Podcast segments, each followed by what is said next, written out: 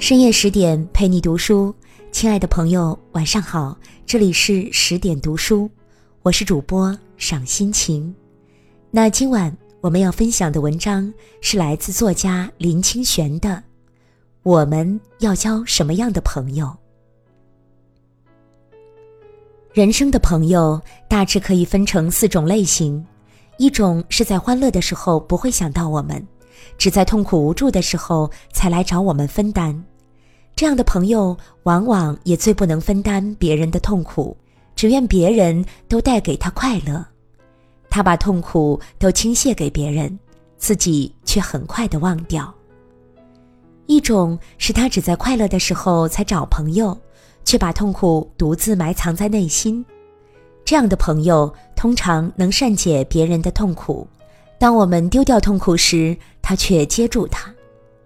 一种是不管在什么时候、什么心情下都需要别人共享，认为独乐乐不如众乐乐，独悲哀不如众悲哀。恋爱时急着向全世界朋友宣告，失恋的时候也要立即告诸亲友。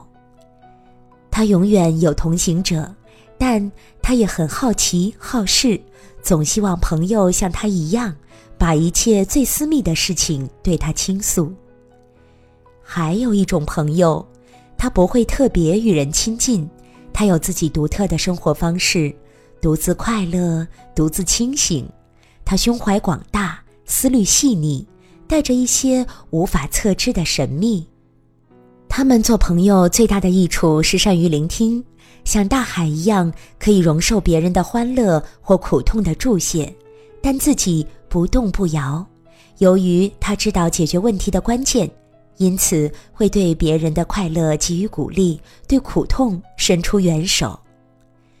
用水来做比喻，第一种是河流型，他们把一切自己制造的垃圾都流向大海；第二种是池塘型，他们善于收藏别人和自己的苦痛；第三种是波浪型，他们总是。一波一波的找上岸来，永远没有静止的时候。第四种是大海型，他们接纳百川，但不失自我。把朋友做这样的划分不是绝对的，因为朋友有千百种面目，这只是大致的类型罢了。我们到底要交什么样的朋友，或者说，我们希望自己变成什么样的朋友呢？季哈纪伯伦在《友谊》里有这样的两段话，他说：“你的朋友是来回应你的需要的，他是你的田园，你以爱心播种，以感恩的心收成；他是你的餐桌和壁灯，因为你饥饿时去找他，又为求安宁寻他。”他还说：“把你最好的给你的朋友。”如果他一定要知道你的低潮，也让他知道你的高潮吧。如果只是为了消磨时间才找你的朋友，又有什么意思呢？找他共享生命吧，因为他满足你的需要，而不是填满你的空虚。让友谊的甜蜜中有欢笑和分享吧，因为心灵在琐事的露珠中找到了它的清晨。而变得清爽。在农业时代社会里，友谊是单纯的，因为其中比较少有利害关系；在少年时代，友谊也是纯粹的，因为多的是心灵与精神的联系，很少有欲望的纠葛。工业社会中的中年人，友谊常成为复杂的纠缠，朋友一词也腐烂了。我们很难和一个人在海边散步。互相倾听心灵，难得和一个人在茶屋里谈一些纯粹的事物了。朋友成为群体一般，要在啤酒屋里大杯灌酒，在饭店里大口吃肉，一起吆喝，甚至在卡拉 OK 这种黑暗的地方寻唱着腐烂的心声。从前，我们在有友谊的地方得到心的明净，得到抚慰与关怀。得到智慧与安宁，而现在有许多时候，朋友反而使我们浑浊、冷漠，失落、愚痴与不安。现代人都成为河流型、池塘型、波浪型的格局，要寻找有大海胸襟的人就很少了。在现代社会，独乐与独醒就变得十分重要。所谓独乐，是一个人独处时也能心生欢喜，有心灵与生命的充实；就是一个下午静静的坐着也能安然。所谓独醒，是不为众乐所迷惑。众人都认为应该过的生活方式，往往不一定适合我们。